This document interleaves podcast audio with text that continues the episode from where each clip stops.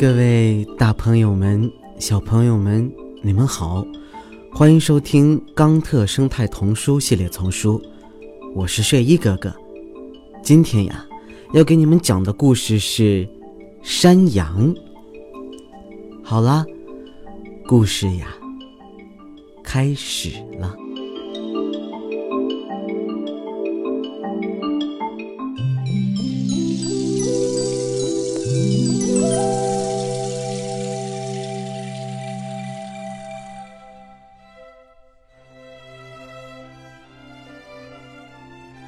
一只山羊停下来，想从一口有魔力的泉眼里喝水。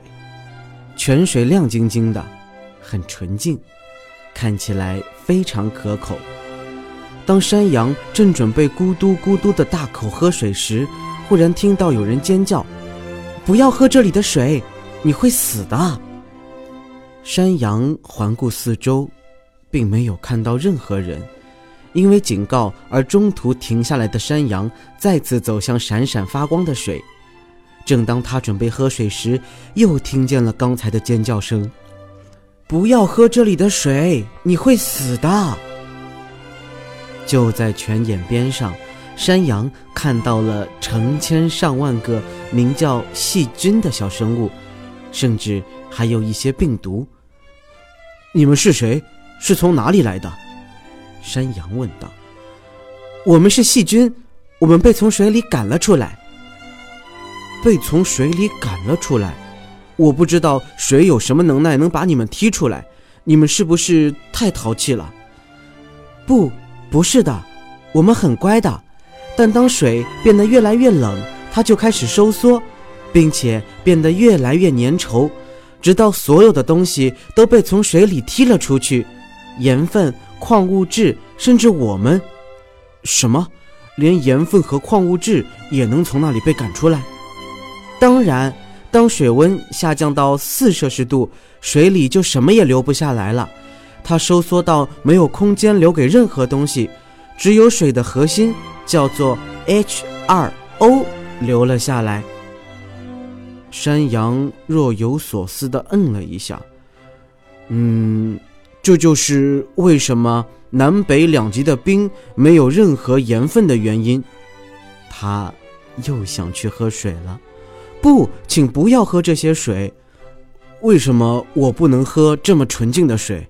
它来自大山的中心，没有被任何人碰过，甚至像你们这些能让人生病的细菌也没有了。这正是我应该喝的纯净的水呀。假如你喝了这种水，你会死的。因为它里面没有氧，氧气，那是我们呼吸的，不是喝的。水也需要氧，没有氧的水会把鱼杀死。假如水里没有氧，它就会把你体内的氧气全部夺走。那就是为什么你喝纯水会死的原因。那我该怎么办呀？我渴死了。山羊抱怨道。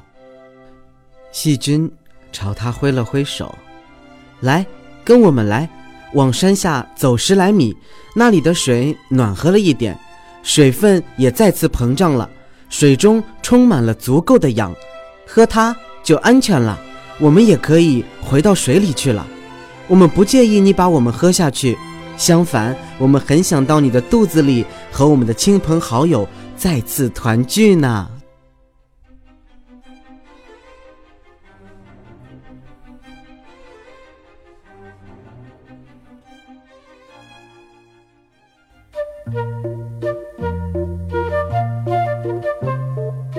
好啦，小朋友们，今天的故事呀，就给你们说到这里啦。